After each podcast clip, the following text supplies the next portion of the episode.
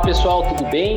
Nós estamos aqui iniciando mais um episódio do nosso podcast, o Uro Talks, e trazendo aqui de novo para vocês mais um episódio da nova série para esse ano de 2021, a série sobre carreira. E o tema que a gente vai discutir hoje é um tema bastante importante no meu ponto de vista e por diversas vezes a gente tem discutido isso, inclusive no âmbito da própria SBU, diretoria, enfim, que é a respeito do título de especialista né, de urologia, o que a gente conhece por TISBO, né, e, a, e a importância do título de especialista que se tem tanto para a carreira como, por que não, para a população em geral ser atendido por um urologista titulado. E não poderia ser diferente, para fazer essa discussão, esse bate-papo, a gente sempre traz especialistas na área e a gente tem muitos bons representantes para conseguir discutir esse tema aqui no nosso estado de São Paulo. Então, vou apresentar para vocês cada um deles. Está aqui com a gente o Dr. Samuel Saiovici, ele é TISBO, lógico, chefe da urologia pediátrica na Escola Paulista de Medicina Unifesp, urologista no Hospital Edmundo Vasconcelos e é membro na Comissão de Ensino e Treinamento da SBU Obrigado, Samuel, por aceitar o convite e participar aqui com a gente desse tema. Eu que agradeço. Muito bom. Está com a gente aqui também Dr. João Sérgio de Carvalho Filho, também Tisbo, urologista na Santa Casa de Ribeirão Preto e é membro da Comissão de Seleção e Título de Especialista pela SBU. Obrigado, João. É um prazer poder participar, mesmo não tendo a mesma extroversão que você e o Marcelo têm, mas vamos lá, espero contribuir. Você não tem a mesma extroversão, mas você tem muito mais conhecimento do que eu, então isso já basta, João. E, e como não poderia deixar de ser diferente, uh, está aqui com a gente também o Dr. Marcelo Langer Voklavski, que também Tisbo, nosso vice-presidente da SBU São Paulo, urologista no Hospital Albert Einstein IBP de São Paulo e também membro da SET, a Comissão de Ensino e Treinamento. Obrigado, Mar. Obrigado, Léo. Obrigado pelo convite e parabéns por abordar esse tema que acho que merece um, um destaque aí na sociedade, porque realmente uh, lida com o futuro dos nossos urologistas sem, dúvida nenhuma, né? E para tentar ambientalizar e até para deixar os nossos convidados um pouco mais soltos aí nesse bate-papo, eu queria começar com algumas explicações técnicas, né? Nem todo mundo está afeito a essas comissões que eu citei aqui, todos participamos aqui. É, é, eu digo todos porque eu também sou membro da Comissão de Seleção e Título de Especialista pela SBU, então, nós somos aqui membros de comissões que hoje são consideradas comissões permanentes, e isso tem alguns critérios para isso dentro da SBU, mas eu vou pedir para que os nossos convidados expliquem um pouco o que são essas comissões, um pouco das atribuições, das funções, e a gente vai começando o bate-papo mais ou menos assim. É, vamos começar então com o Samuel e depois o Marcelo complementando, enfim, porque a gente está falando do, do primeiro momento que é a Comissão de Ensino e Treinamento. Explica um pouco para a gente, Samuel, sobre essa comissão. Obrigado, Leonardo. É, eu, vou me estender até mais ou menos uns 5 a 7 minutos inicialmente, até para explicar o que é essa comissão. A SET, a Comissão de Ensino e Treinamento, é uma comissão permanente, como você já falou. É, o que, que significa ser uma comissão permanente? Significa que, por mudanças políticas dentro da sociedade, essa comissão não pode ser trocada totalmente. Ela é uma comissão totalmente apolítica. Ela tem uma única preocupação, que é com o residente, eu já vou comentar mais sobre isso. Então, essa comissão, em cada nova gestão, a cada novo biênio, quando é selecionado, quando é escolhido um novo presidente ou uma nova diretoria, somente um terço dela pode ser trocada. Para que as ideias e para que os programas que já vêm sendo colocados e, e feitos nela não mudem, e para que os novos membros aprendam como, como, como, como, se, como deve se manter essa, essa comissão. Então, tanto essa comissão quanto a comissão de títulos são chamadas comissões permanentes, ou seja, somente um terço pode ser trocado a cada gestão. A comissão de ensino e treinamento hoje ela é composta por 17 membros, ela já foi menor, eu vou chegar nisso, e hoje ela tem um presidente, que é o Fransper, que é de, de Brasília, ela tem um ouvidor, que sou eu, ela tem, um, ela tem uma secretaria, ela tem uma secretária que é contratada pela SBU, ela tem uh, um, uh, um, editor de uma revista eletrônica que é da, da própria comissão, que é o, que é o Marcelo, que está aqui com a gente hoje. Uh, nós somos em 17 membros, e a gente chama isso de uma família, família 7, que é uma coisa muito legal, que a gente vai convivendo, e eu hoje sou o segundo mais velho dentro da comissão. mais experiente, né, Samuel? Mais experiente. Mais não, não é, não é nem por idade, não, mas é por. Eu tô, estou há 18 anos na comissão. É, é, muito, é pouco, eu não sei, mas é um prazer estar na comissão. Mas, de qualquer maneira, o que eu queria comentar é o seguinte: essa comissão, há uns 20 anos atrás, era composta por três membros, um presidente, dois outros membros, e que decidiam se uma residência é credenciada ou não, sem nenhuma visita posterior, somente através de um, um papel qualquer.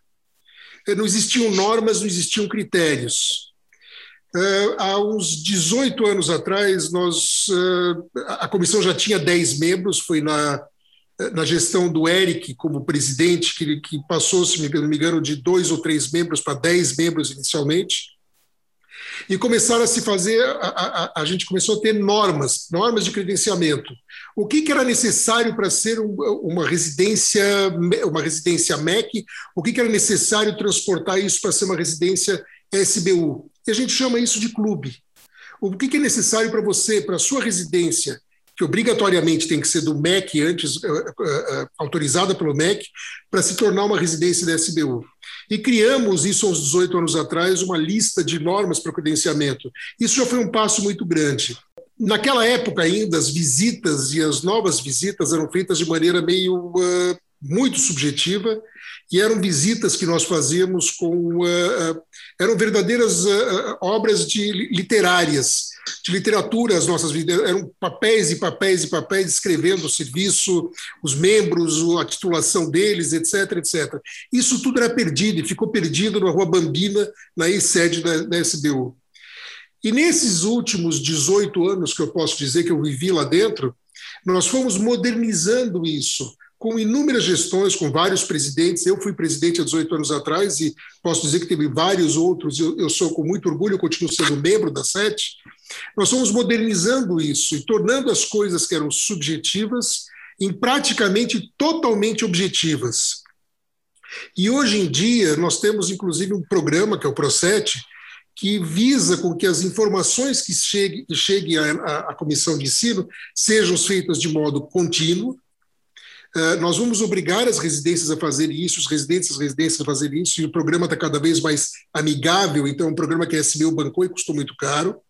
Então, esse tal do programa é chamado PROCET vai fazer com que as informações sobre as residências cheguem a, a, a qualquer momento, que eventualmente uma denúncia feita pelo residente ou, por, ou pela Comissão Nacional, pela Comissão Estadual de Residências, chegue a nós também em um tempo hábil para nós podermos fazer alguma coisa, e que se nós, ver, nós virmos que existe algum desvio, algum um programa que está saindo fora do, do, do, dos padrões que nós temos hoje, a gente possa atuar ou possa chamá-lo fazer alguma coisa.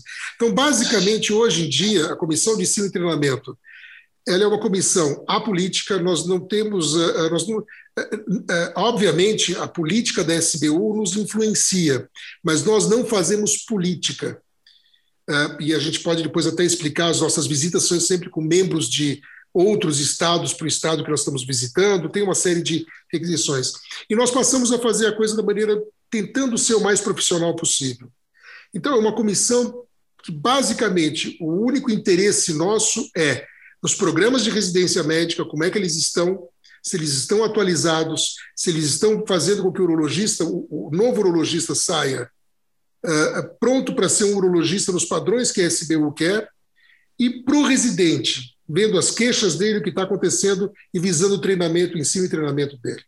Se o Marcelo quiser comentar alguma coisa a mais, por favor. Marcelo também é membro da comissão já faz tempo também.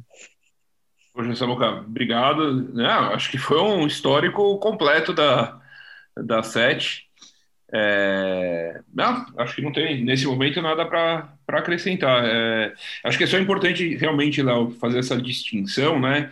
E tentar deixar isso como uma marca para que todos os urologistas consigam entender como funciona a, a SBU, esses meandros da SBU, é, o que, não só o que, que é a prova do título, o que, que é o título de especialista, mas como que a SBU cuida disso. Porque a maioria das pessoas que não estão tão envolvidas assim na vida associativa acabam misturando o SET com o CSTE, a visita de um com a prova que o outro fez, a questão. E... Então, acho que é interessante todo mundo ter essa ideia. Mas acho que a descrição aí do, do Samuel foi completa. Exatamente. Eu acho que essa questão da evolução né, e, o, e, o, e o fator de serem comissões permanentes com essa característica política favorece muito, e o João vai comentar também muito bem. Eu, apesar de ser um, um calouro, né, eu estou na, na CSTE, hoje vai fazer três anos, completando quatro esse ano, então eu, eu conheço a história de acompanhar, participei dela ainda muito pouco, mas essa condição de ser um, se serem comissões apolíticas, e isso traz uh, uma, um aperfeiçoamento e uma evolução que a gente tem percebido também na CSTE, mas eu vou deixar para o João aí apresentar para vocês o que, que é a CSTE praticamente, funções, como a gente tem lidado com isso. Joãozinho, por favor. Então, a CSTE, a introdução que eu ia fazer é basicamente a mesma que o Samuel fez para a SET, né? que é uma comissão permanente que vai se renovando bem gradualmente ao longo do tempo, de maneira a preservar o know-how que vai sendo adquirido ao longo do tempo, né? porque não é uma tarefa simples essa prova, preparar o título. E essa seleção faz desde selecionar quem pode é, prestar a prova e, mais especificamente, organizar essa prova. No começo, quando lá em 77 começou a ter título de especialista em urologia, era só uma prova. Depois, acho que se eu não me engano, no, na gestão do Sidney Clínica, é que apareceu o, o protismo, ou seja, essa prova ser realizada é, ao final do primeiro ano de residência em urologia, ao do segundo e do terceiro, indo cobrando progressivamente o conhecimento do, do residente, o que é uma coisa mais é, melhor, mais é, que o residente dá conta, ele também vai percebendo que ele precisa estudar, ele vai vendo a, as áreas que ele tem eventuais dificuldades e é uma maneira melhor dele ser avaliado e dele conseguir o título. Mas o título geral, que a gente fala tismo ou o, o provão, ela, ele também acontece, né? Ah, são duas, duas, duas maneiras diferentes de se conseguir o título, que essa comissão organiza, né? Então, a, a prova em si, a, a, comissão organiza a prova, ela tem atualmente 15 membros, né? Ao longo dos últimos anos, ela também vem crescendo em número gradativamente. Nessa comissão, tem urologista das diferentes regiões do país, né? e também é, membros que atuam em subespecialidades diferentes, de maneira a, a urologia estar tá bem representada nessa comissão. Né? A gente não tem uma, uma secretária específica, a gente usa a secretária da SBU, né? Eu acho que aí tem uma predileção da SET, né? Uma, mas isso aí a gente está bem contemplado.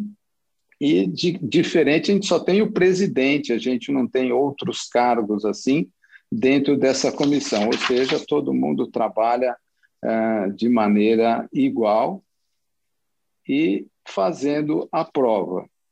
A prova vem se aprimorando ao longo do tempo, conforme o conhecimento vai aumentando, inovações vão sendo feitas, Algumas dão muito certo, outras nem tanto, e isso é, vai sendo reavaliado a cada vez, e algumas vão se sedimentando, outras vão sendo é, trocadas. Mas não é só uma prova é, teórica, é uma prova teórica, ela tem a parte prática, essa parte prática tem evoluindo, evoluído bastante nas últimas provas, de maneira que a gente consiga fazer uma avaliação muito boa do candidato nas diferentes áreas da urologia e o título representa para aquele que foi aprovado um certificado muito bom de que ele tem um conhecimento suficiente para praticar urologia de qualidade. E uma coisa importante também é que o resultado não é só dizer uh, para o candidato que ele passou ou não, existe maneira de saber onde estão as deficiências, o que é importante para o candidato, mas isso também é repassado para os chefes de serviço de urologia, chefe de residência, né, para ele poder com esse com essa informação aprimorar o seu serviço. A SET também é informada, né, é, sobre o resultado de e sabe cada residência como foram os residentes daquele serviço, em quais áreas, de maneira que nessas visitas eles também possam é, arguir sobre esses resultados. Né? E a comissão vem evoluindo né, gradativamente e, e, sem influência política também, como Samuel falou. Né? Eu acho que é uma boa avaliação e o título ele pode ser bem valorizado porque a pessoa que passa realmente fez por merecer embora a gente tenha, eh, não tenha a função nenhuma de limitar o número de aprovados. A função da, da, da comissão é medir o conhecimento e aprovar aqueles que mereceram passar sem, sem é, nenhuma ideia de limitar o número de titulados. Eu acho importante a gente ressaltar também, né, João, que é com a intensidade com que a gente precisa estar próximo para organização de prova, assim como a SET para organização das reuniões e programação de visitas, e depois a gente se encontrar para organizar realmente a prova, e depois se encontrar para aplicar a prova. Essa proximidade cria o que o Samuel falou de família, né? E isso facilita também para a gente poder alinhar o, a conduta de uma maneira bem uniforme, né? E, e, apesar de ambas as comissões não serem políticas, elas são bem uníssonas, né? E isso também ajuda no, no sentido do, do, trabalho adequado, do trabalho é, próximo do que a SBU entende ser o, o, o, certo, o correto, vai, digamos assim, né? Eu acho que uma coisa importante para a gente traçar esse cenário, inclusive, é explicar um pouco essa questão do título, né? Ah, o título de especialista ele não é uma regra criada pela SBU, né? Isso que isso fique bem claro. Isso é uma regra conduzida pela Associação Médico Brasileira e existem regras que devem ser é, levadas em consideração que são tomadas por uma ordem maior que é a Associação Médico Brasileira. A SBU, talvez ela esteja um passo à frente de algumas outras especialidades, pela parceria que ela tem feito tanto com a Associação Médico Brasileira em relação a emitir um título único que isso em algumas especialidades nem sempre acontece, como também em relação nas, nas, a, nas, na SBU estar muito mais ligada ao Ministério de Educação e Cultura e das próximas visitas a gente também ter uma avaliação é, conjunta, né? Acho que até queria pedir para o Mar para a gente explicar um pouquinho essa questão do residência credenciada SBU, talvez trazer um pouquinho de número, que a gente sabe que é um pouquinho disparia algumas residências que não são credenciadas à SBU. Traz um pouquinho esse cenário para a gente, Mal, o panorama disso. Não, perfeito, Léo. Então, é, é, são, são questões completamente distintas, uma vez que algum serviço deseje criar um, uma residência, um programa de residência médica em urologia, ele precisa pedir autorização para o MEC, né? Uh, e o MEC autoriza ou não a criação desse serviço de residência mediante uma visita. Tá? Então, a SBU, em princípio, historicamente, ela não fica sabendo que um serviço está criando um programa de residência médica em urologia. Uh, uma vez criado o serviço de residência médica, o programa de residência médica, uh, e concluída a primeira turma, historicamente foi assim, aí esse, esse, esse serviço, esse programa pode solicitar para a SBU, para a SET, uma visita e, eventualmente, se os pré-requisitos tiverem cumpridos, a SBU, a SET, credencia esse serviço como um serviço, reconhecendo esse serviço como parte do que o Samuel chamou de clube. Né? Então, os pré-requisitos para se fazer parte do, do MEC, para ter um programa de residência médica do MEC, são uns. E os pré-requisitos para se fazer parte da SBU são outros. Alguns desses são comuns, mas alguns são distintos. Né? Do ponto de vista técnico e teórico, nós cobramos muito mais. Do ponto de vista de eh, leis trabalhistas, remuneração, condições de emprego, o MEC exige muito mais. O fato interessante é que nos últimos anos, dois, três anos, a gente se aproximou bastante do CNRM, que é a Comissão Nacional de Residência Médica.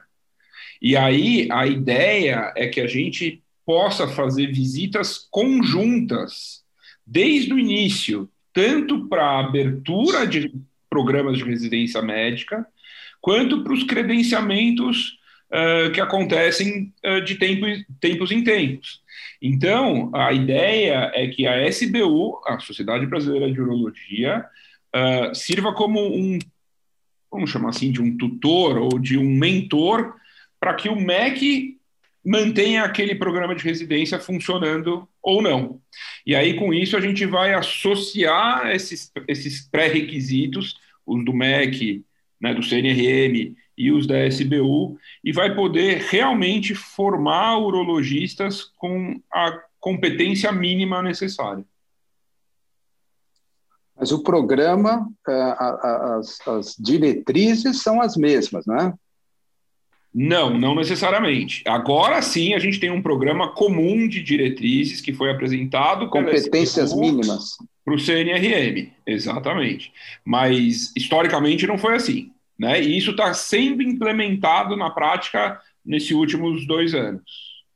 E é nesse cenário que eu vejo que talvez a urologia esteja um passo à frente de outras especialidades, né? Porque essas independências que aconteciam antes é, realmente hoje, hoje em dia elas não acontecem assim com mais tanta frequência, elas têm um delineamento um pouco mais é, organizado para que isso seja mais conjunto e de uma certa maneira é, dá mais trabalho para nós, né, João, lá na CSTE, mas também ao mesmo tempo é, organiza de uma maneira, uma maneira bacana, né?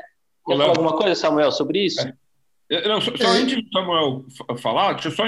É, eu acho que a gente tem que tomar um cuidado, que às vezes a gente que está no, no meio, vamos chamar assim, fala com muita naturalidade sobre isso e às vezes não transpassa a mensagem é, correta, né? Às vezes quando a gente fala, ah, vai fazer visita, credenciar, pode dar a impressão de que a SBO é uma censora que quer cortar as residências, uhum.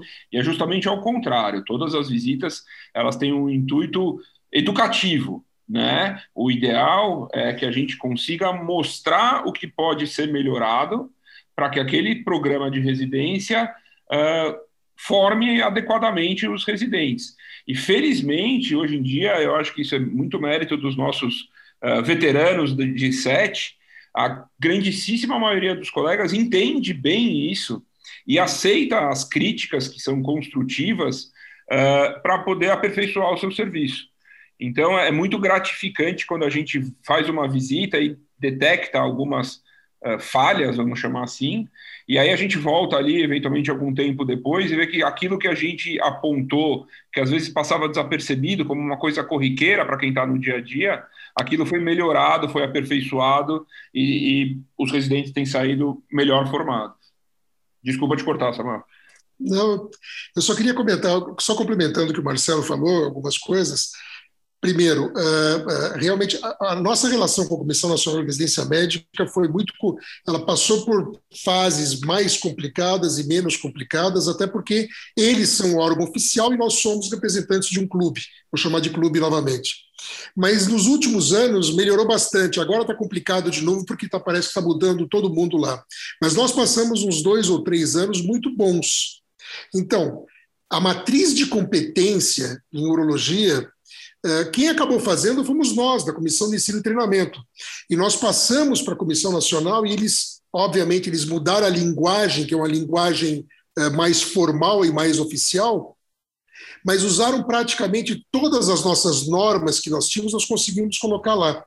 Então as coisas ficaram muito parecidas, apesar de que, e como o Marcelo muito bem colocou, a preocupação da Comissão Nacional é muito mais com, com trabalhista, com salários, com folga pós-plantão, com uh, para eles o número de vagas, eles não estão tão preocupados, eles não têm como se preocupar ou avaliar a qualidade. E a nossa finalidade, a função é avaliar a qualidade do programa e dos residentes que estão saindo.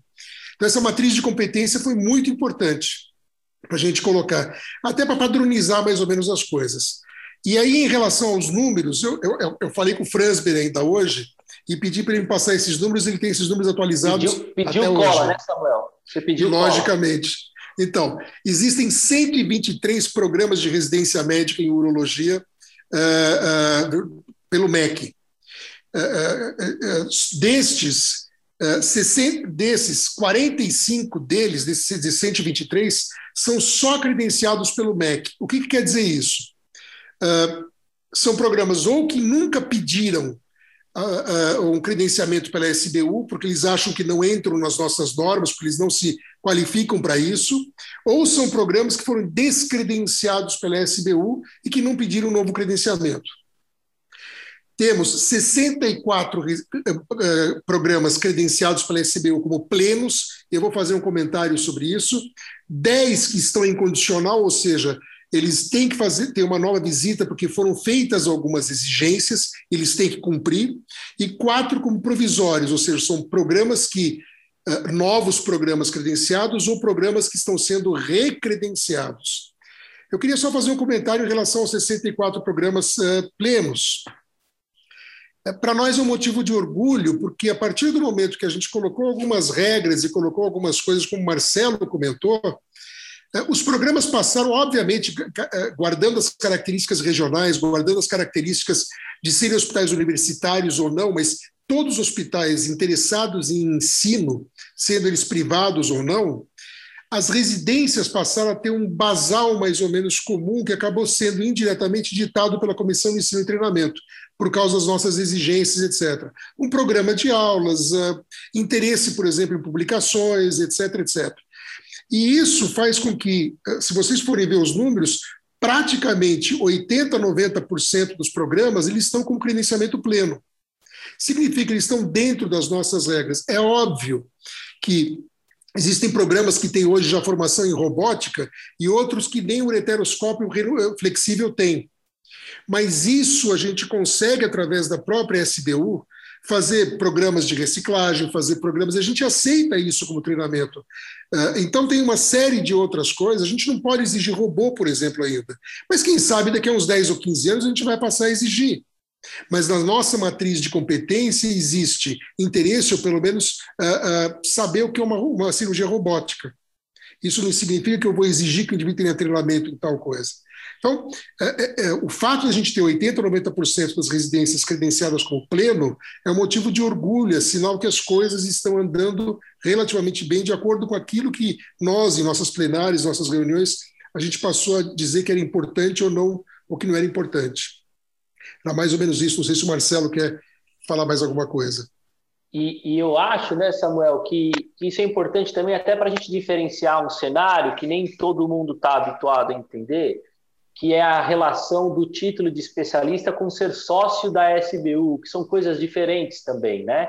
Uh, o urologista ele pode ser sócio da SBU e não necessariamente ele ter o título de especialista, né? Então isso é uma informação bastante importante, até porque aquela residência que não é credenciada à SBU, se vocês lembrarem do que o João comentou, ela não está habilitada a fazer aquela prova do protismo que foi implementada de uma maneira também a avaliar essas residências e facilitar a avaliação do residente especificamente na sua formação, né? Então essas residências vão acabar fazendo aquela prova no final do ano ou que é feita uma vez por ano em algum evento oficial da Sociedade Brasileira de Urologia. Então são informações diferentes para a gente entender que ser titulado, ser especialista não tem relação direta com ser sócio ou você pode ser as duas coisas, ou, as, ou independentemente uma delas separadas. Mar, quer falar alguma coisa? Não, é a única. só complementando o que o Samuel falou, É, concordo 100% com tudo, e o nosso objetivo é um dia ter todo mundo fazendo parte da SBU. Acho que essa é a nossa meta. Não sei se ela é utópica, provavelmente é, mas a ideia é que todo mundo faça parte da SBU, porque a gente acredita que ah, esses pré-requisitos que são colocados pela SET são aqueles necessários para que a gente forme bons urologistas. Então, ah, é, é, é um, lógico, é um sarrafo, mas a ideia é que a gente consiga fazer com que todos passem desse sarrafo. Então é só isso que eu queria complementar. É, eu acho que, que as questões técnicas a gente conseguiu abranger bem aqui, explicar mais ou menos as questões técnicas. Eu vou querer entrar um pouquinho nas questões filosóficas e vou colocar vocês em saias justas mesmo, porque eu quero até trazer essa discussão à tona e, quem sabe, não ampliar essa discussão no âmbito nacional. A gente já perguntou isso no outro podcast, mas eu queria trazer também essa discussão para cá. A gente tem visto hoje os residentes, os, uro, os urologistas recém-formados, com alguma preocupação em relação a um aprimoramento em subespecialidades, em fellows, em especializações. Uh, e a gente sabe também que fora do país, né, nos Estados Unidos, na Europa, a formação do urologista geral ela é também um pouco mais longa. Eu queria ouvir aí, talvez, vamos começar, é, Samuel, o Marcelo já comentou isso lá na, na, na outra vez, Samuel já falou é, que ele talvez seja o mais experiente, né, para a gente não falar nada. Vamos, vamos botar uma ordem, Samuel, João, e depois o Marcelo complementa. É, será que o nosso tempo de formação, ele, isso já mudou, né? Estão atualizando, o tempo de residência de urologia Antes eram dois de cirurgia geral, dois de urologia. Agora já mudou, até o de residência geral, de cirurgia geral também está ampliando. Qual é a sua opinião sobre esse tempo de formação do urologista, Samuel? Uh, eu estou bem a caráter a falar sobre isso, porque eu participei um pouco de, desse, dessa mudança. No meu tempo era um ano, era dois anos de geral e um ano de urologia, depois mudou para dois, depois mudou para três. A mudança de dois para três foi na gestão do Eric, como presidente da SBU. E inicialmente eu era particularmente contra. Só que o Eric teve uma sacada muito interessante. Se vocês forem ver, e dentro das nossas normas, e dentro das nossas. Uh, de tudo que está escrito em termos de uh, comissão de ensino e treinamento, daquilo que a gente forneceu para o MEC, para ele aprovar os três anos, uh, nós não temos. Nós, o urologista formado por uma residência credenciada SBU, ele não tem necessidade de fazer uh, outros cursos de qualificação. Vou dar um exemplo típico, em imagem. O, o, o, o, residente da SBU, teoricamente, ele pode sair fazendo ultrassonografia e biópsias prostáticas. Por quê? Porque ele tem um treinamento para isso. Este foi um dos motivos, ou seja, para nós não termos penduricalhos dentro da nossa sociedade, que a residência mudou de dois para três anos. Cada um, cada um dos serviços usou esse terceiro ano de maneira diferente. Uh, utilizou, por exemplo, o indivíduo ficar alguns meses fora do Brasil. Eu já fiz isso no meu, na minha residência de Edmundo Vasconcelos. Outros achavam que era muita coisa e passaram a fazer seis meses de pesquisa, que alguns programas já tinham. Cada um foi utilizando, mas hoje em dia a gente vê que esse terceiro ano já está preenchido com treinamento mesmo.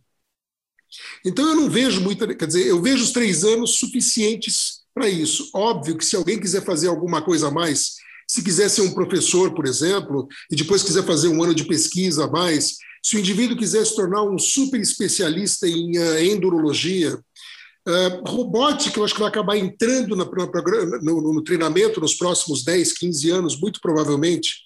Mas se o indivíduo quiser fazer urologia pediátrica como, como subespecialidade, tudo bem, esse indivíduo pode fazer a sua qualificação fora, mas isso não significa que esse título que ele vai ter fora seja necessário. Ele tem que ter o treinamento dentro da, do programa de residência médica. E isso é o que a gente faz exigências. Então, eu não vejo essa necessidade de um indivíduo se qualificar fora dos programas de residência, a não ser que ele queira se tornar um super especialista. Mas para o urologista comum, para o urologista que queira sair para o mercado de trabalho, ele tem todas as ferramentas para fazer imagem, para fazer as subespecialidades dentro da urologia.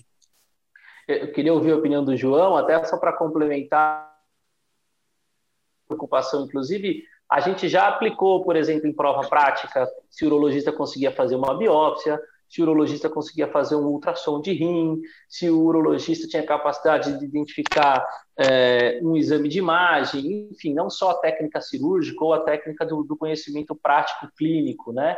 É, mas por vezes a gente vê também algumas deficiências na formação de alguns residentes, muito em subespecialidades, às vezes muito específicas, eu até concordo, Vou dar um exemplo da minha área, onde eu acabo vendo mais, né? Infertilidade, medicina sexual, e isso às vezes acaba sendo um defeito de algum pontual, de alguma outra residência. Por isso que esse tema eu sempre acho que vale a pena a gente levantar aqui e discutir. Será que está faltando tempo? Será que não está faltando tempo? Qual é a sua opinião, João? Bom, eu, eu concordo com tudo que o Samuel falou, eu só acrescento uma palavra eu acho que não precisa de um outro ano, do quarto ano ainda, né? Essa mudança aconteceu em 2003, 2005, de dois para três anos, né? E nesses últimos anos, então, esse terceiro ano foi sendo preenchido. E eu acho que ele já está chegando no limite, né?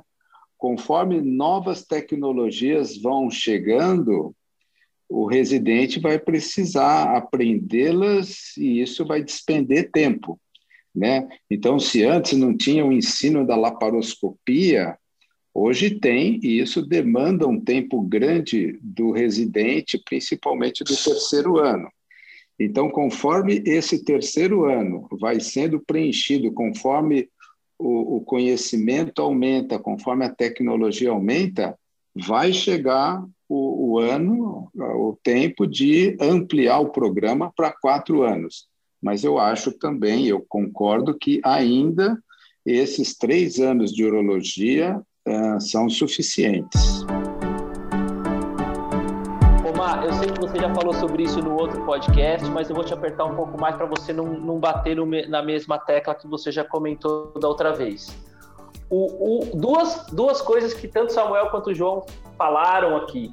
Robótica, então na, na, verdade nós estamos falando de uma tecnologia e de uma via de acesso, né? E eu vou te apertar um pouco aqui da minha impressão na CSTE como, e você como membro da SET.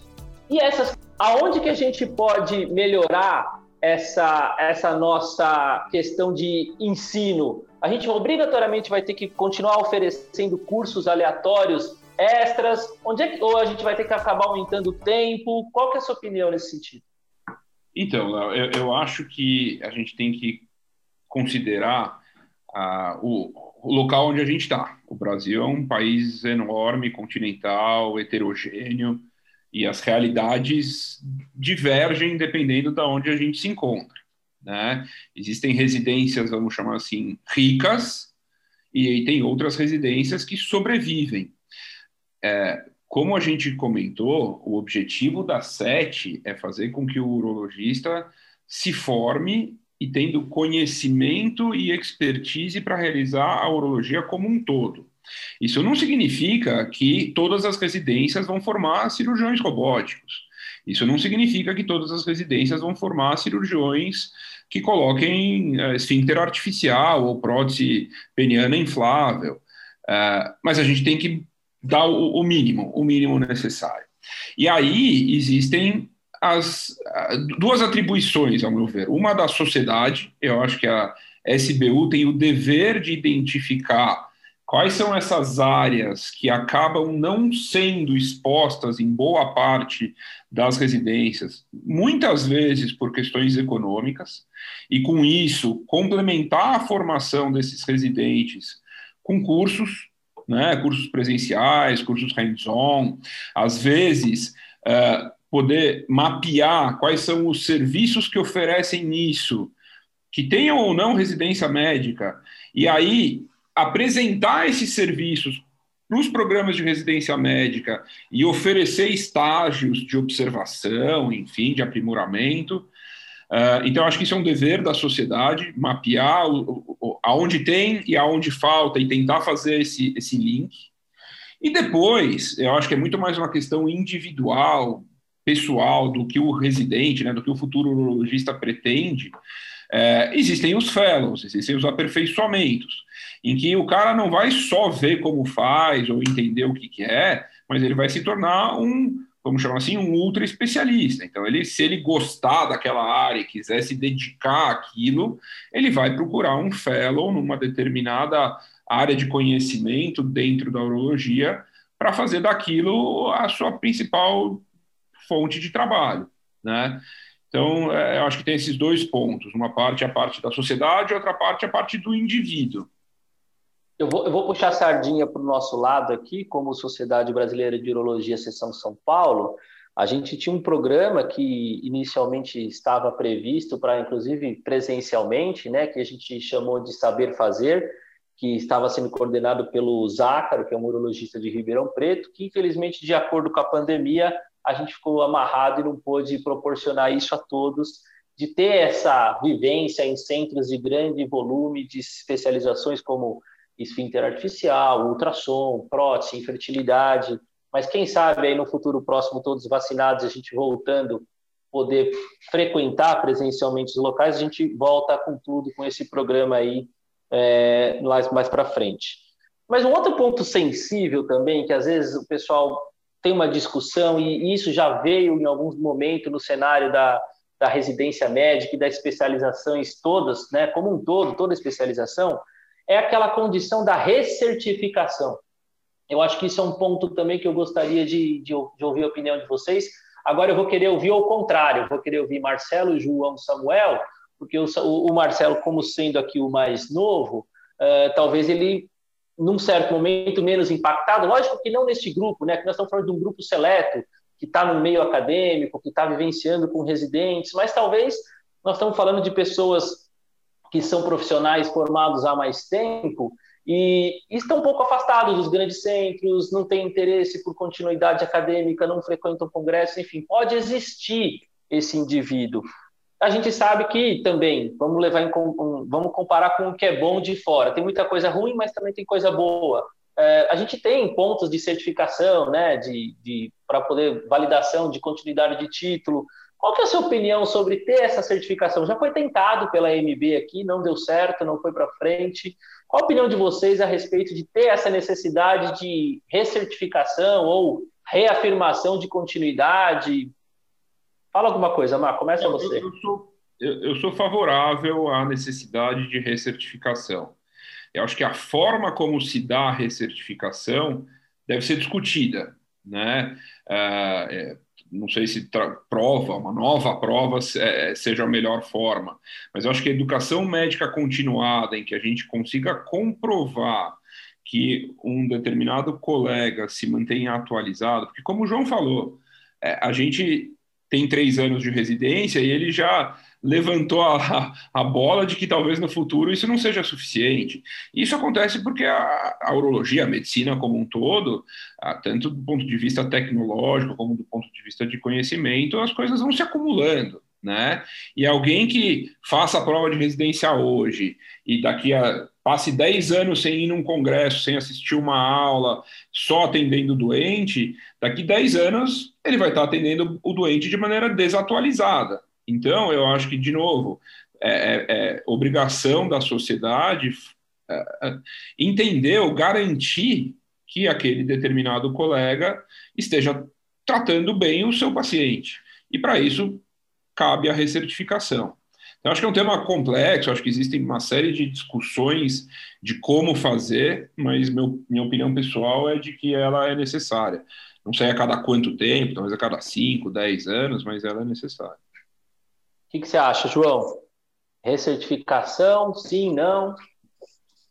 Não, eu sou super a favor de ter a recertificação, ou seja, não é porque a pessoa conseguiu um título que ele vai ser capaz de praticar uma excelente urologia ao longo do tempo. As coisas vão mudando, o conhecimento vai mudando, a tecnologia vai chegando e se estabelecendo, então é fundamental que haja essa atualização. E a recertificação é exigir isso, né? Exigir que a pessoa continue estudando, frequentando, aprendendo, se atualizando. O, o, que eu concordo também que o Marcelo falou é como fazer isso, sabe? Então, esse programa que você falou, né, de, da pessoa ter acesso a centro é, que faça um procedimento específico, é uma excelente ideia, né? Os serviços, os grandes serviços estarem abertos para a pessoa ir lá e se inteirar das novidades, os congressos, esse monte de aula, webinars que estão tendo, eh, que atualizam. Então, é ver como vai valorizar essa atualização para poder eh, garantir a certificação, talvez a cada cinco anos. Eu não acho que prova vai ser uma boa, porque a pessoa faz uma prova inicial que cai tudo, e na vida ele vai fazer três, quatro subespecialidades apenas, ele não vai fazer tudo, então não teria como fazer uma prova geral, a não ser que a gente fizesse provas de áreas específicas. Mas o que eu acho melhor seria ver uma maneira de recertificar através de várias oportunidades que a sociedade daria e dando valores específicos para cada uma delas, e ao fim desse prazo, três, cinco anos, ele juntasse isso e recebesse o certificado de revalidação.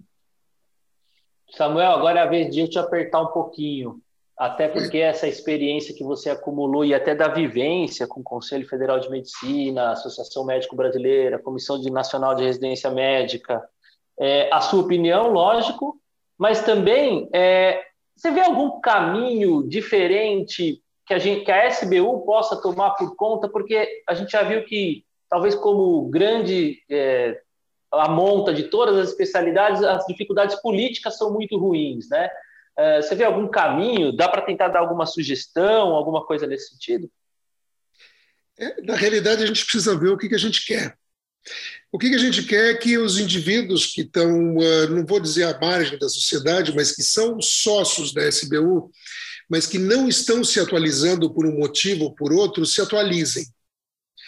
Ah, o modo como foi feito mais recentemente, eu não me lembro em qual dos congressos, ah, foi aquele que todo mundo recebeu uma cartinha dizendo: se você for nesse congresso, você está recertificado, forçando a barra para o indivíduo ir no congresso para ter uma audiência maior, o congresso para ter uma, ah, um número maior de, de, de congressistas.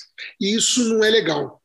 Mas eu acho que, de alguma maneira, a SBU deveria agir ativamente procurando esses indivíduos que estão principalmente no interior ou uh, em regiões do Brasil onde você não tem tanto acesso é que hoje em dia, com, a gente descobriu que com o computador a gente tem acesso a praticamente tudo, mas saber se o indivíduo está interessado, o que está acontecendo, se ele fez algum congresso recentemente, etc., e a partir daí tentar fazer alguma coisa.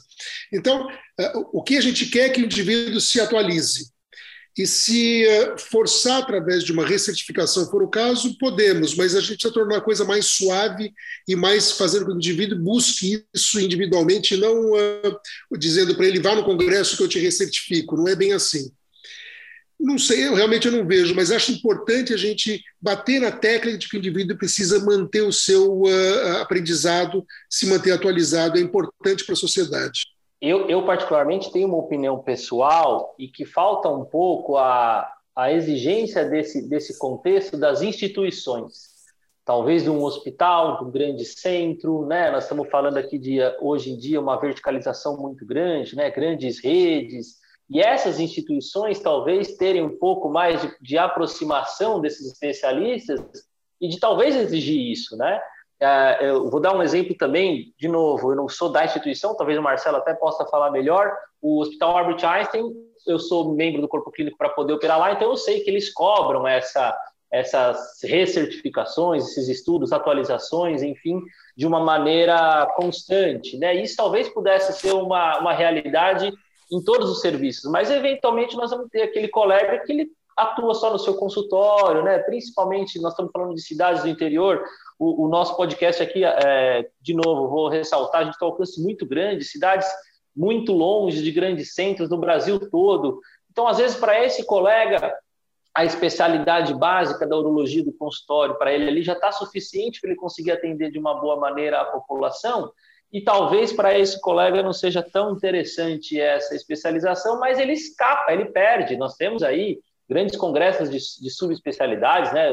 Um congresso de doença sexualmente transmissível que acontece aí anualmente ou bienalmente, que é de, de grande qualidade. Então, eu acho que falta um pouco as instituições também se aproximarem um pouco e cobrar isso, né? Lembrando que nós temos a formação daquele residente que se formou residente e ele é urologista pela Comissão Nacional de Residência Médica, e nós temos o titulado, o título de especialista pela Sociedade Brasileira de Urologia e Associação Médico Brasileira, e isso confere qualidade para o profissional, né? Eu acho que essa valorização deveria vir também dessas instituições. E aí o que eu queria só trazer para perguntar aqui, vocês acham, a gente já viu né, campanhas, por exemplo, da Sociedade Brasileira de Cirurgia Plástica em, em, em âmbito nacional, consulte sempre um, um, titulado, um especialista. A gente tem escutado nas, nas rádios algumas campanhas relacionadas, por exemplo, à especialidade de odontologia, é, que eles em serem um pouco mais unificados. Uh, falta, talvez, uh, alguma coisa nesse sentido? Então, Samuel, já que você uh, sugeriu aí que a gente pudesse a, a perguntar para os nossos associados ou perguntar para o urologista Falta nesse sentido, talvez, uma aproximação com o público? Talvez seja isso também, o público cobrar um pouco isso da gente? Eu acho que sim. É, é, na realidade, é, a própria sociedade ela poderia agir no sentido de, exatamente que nem você falou, veja se o médico especialista que você está procurando é membro titulado da Sociedade Brasileira de Urologia. Isso é interessante, realmente é, interessante. Em alguns países da Europa, por exemplo, o indivíduo ele tem no seu, uh, quando você digita, se ele é ou não titulado, se ele tem título especialista ou não, etc. O próprio convênio fornece isso, perfeito? Ele te dá essas informações, porque ele realizou a seleção prévia. Mas eu acho que vale sim a pena as sociedades, quer sejam as, as, as, as estaduais, quer sejam uh, do ponto de vista nacional, é, dizer que o clube, ou seja, a SBU, a Sociedade Brasileira de Urologia, tem um grupo de, de assim, mil e tantos urologistas do Brasil que são titulados e que a sociedade responde, eles são perfeitamente qualificados para fazer uma boa especialidade. Basicamente é isso, acho que precisa valorizar o título de especialista. Aproveitando nesse mesmo gancho, João, já que a gente está também dando as nossas opiniões, sugestões que, que você veria assim que a gente poderia agir diferente? Uma um meia-culpa nosso aqui dos urologistas, membros de comissões de formação de opinião, o que a gente poderia melhorar? Só, só voltando ali na, na, no que o Samuel falou, assim, a, a, as pessoas têm condição de saber quem tem o título ou não, né? É, consegue pesquisar. E a campanha que a urologia poderia fazer é procurar um associado, isso sem dúvida. Procurar por um titular, né, uma pessoa que tem o título de especialista, é uma coisa que tem que ser bem pensada, porque isso pode estar afastando um contingente muito grande de urologistas da sociedade, né? É, eu acho válido que procure alguém da urologia, mas a gente a urologia a Sociedade Brasileira de Urologia tem que procurar trazer os urologistas né, para junto dela e não fazer alguma coisa que possa é, colocá-los à margem dessa, dessa campanha. Né? É uma sociedade muito respeitada fora do país também, pelas outras sociedades de urologia. Então, a partir do momento que a gente dá o título para o candidato, isso tá, é uma coisa muito importante. Agora, como a gente valorizar mais isso, não depende só da gente, né? Talvez exigir que os convênios, que os concursos públicos, mas isso vai variar muito conforme a situação local, a quantidade de pessoas que tem disputando aquele, aquela vaga, né? Aqui em Ribeirão, por exemplo, tem convênios que pedem o título de especialista, mas alguns não pedem, mas é por causa da necessidade do mercado, né? Isso não tem como a sociedade brasileira mudar isso, não vejo uma maneira prática de valorizar. Nós estamos valorizando, dando um certificado com muito peso, com muita qualidade. Agora, colocar isso de uma forma universal é mais difícil. Sem dúvida nenhuma, a gente está dentro de um cenário que, infelizmente, algumas coisas não dependem só da gente, né? No que depende da gente, vocês ouviram aí durante todo o nosso comentário que as comissões têm se desenvolvido, têm acompanhado a tecnologia, têm acompanhado o montante de conhecimento, né?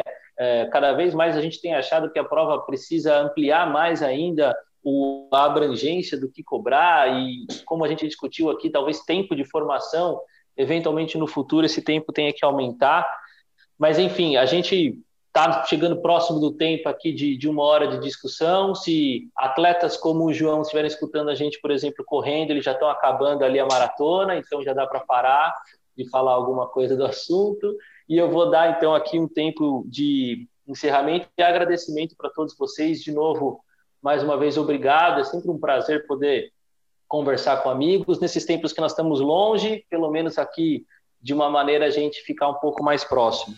É, então, Samuel, muito obrigado por você ter aceitado o convite e ter trazido aqui a sua experiência a respeito do assunto. É um prazer estar com vocês, é um prazer. Falta um abraço, falta conversar diretamente. Isso eu estou me queixando já há muito tempo, mas eu acho que logo, logo a gente vai conseguir fazer isso. E foi muito bom conversar sobre um assunto que realmente eu, eu gosto muito, que é, é, é treinamento, ensino de, dos jovens profissionais dentro da área de urologia. Muito bem, muito obrigado. Queria agradecer também ao João, meu parceiro de CSTE. Em breve nós estaremos aí preparando mais uma prova para esse ano, então aguardem aí uh, as novas informações no site de, em relação à data. Está difícil por conta da pandemia, mas a gente está trabalhando firme para que tudo dê certo até o final do ano. João, obrigado. Ah, eu que agradeço. Foi uma satisfação muito grande participar e de poder divulgar né, o, o que a, a, as comissões, a sete e a nossa comissão de seleção e título, ela faz né, para as pessoas não acharem que é só lá montar a questão e aplicar, ela tem toda uma história, tem toda uma metodologia, um aprimoramento constante, uh, livre de pressão política e que é um título muito sério, muito sério e que, volto a dizer, não tem intenção nenhuma de limitar o número de titulares e sim dar o título para quem é merecedor e que vai uh, praticar uma urologia de boa qualidade. Exato, sem dúvida nenhuma. E uma das outras nossas funções aqui é, paralelamente, preparar as pessoas para isso. Então, é uma das funções com os diversos webinários, né? Como vocês já comentaram, é uma função aqui desse nosso podcast, é uma função como diretoria da SBU. E representando essa diretoria, queria agradecer o Marcelo, que participou com a gente aqui também. Então, Marcelão, de novo, obrigado.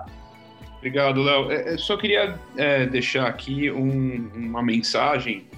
É, eu, eu, acho que a SET e a CSTE fazem trabalhos brilhantes, que são é, muito reconhecidos fora da SBU, é, são, são comissões, né? A SBU é uma especialidade, é uma sociedade que é referência dentro do CNRM, muito pelo trabalho que a SET e a CSTE fazem. É, a CSTE tem uma assessoria pedagógica profissional, desenvolveu uma tecnologia, uma metodologia para aplicação e confecção da prova que são espetaculares. Eu tive a oportunidade de presenciar uma prova prática, é coisa de altíssimo nível, é, assim, é, é, é de ficar orgulhoso, não é possível que está acontecendo isso aqui. E, e, e, a SET também, eu acho que a SET faz um trabalho é, espetacular é, de tentar é, privilegiar, não, mas focar seu, os seus esforços no residente. Então, o objetivo não é avaliar o serviço, e sim fazer com que o residente se forme bem. E eu acho que é, com isso a gente consegue melhorar a qualidade dos urologistas de maneira geral e atender melhor os pacientes, que no fundo é o nosso objetivo final. Então, queria parabenizar os colegas que fazem parte dessas duas uh, comissões, porque dá um trabalho desgraçado, apesar de ser sempre prazeroso a gente poder se encontrar nas inúmeras reuniões que a gente faz, quer dizer, quando a gente podia, né? Se encontrar nas inúmeras reuniões que a gente faz uh, todos os anos, uh, dá um trabalho monumental fazer as viagens, parar o trabalho, sair, pegar avião, enfim. É, mas é prazeroso e é recompensante quando a gente vê que a coisa está sendo bem feita. E parabenizar a SBU nacional por dar todo o suporte necessário para que essas duas comissões façam o trabalho delas. dúvida nenhuma, mas é esse é o recado mesmo. De novo, eu também aqui faço questão de parabenizar a todos os participantes, é, tanto de SET quanto de CSTE, agradecer que são duas comissões que trabalham aí de uma maneira, é, às vezes até oculta, pelo crescimento da especialidade, né? E com certeza, como o Marcelo falou, nós somos bem reconhecidos por outras especialidades. É, queria lembrar que esse podcast tem uma parceria desse ano aí com a Zodiac, né, com a campanha Saúde Masculina Sem Tabu, e que todos os episódios vocês podem ouvir aí nas principais plataformas de streaming. Fiquem atentos às nossas mídias sociais e ao nosso site www.sbu-sp.org.br e espero em vocês aí nos próximos episódios. Até lá!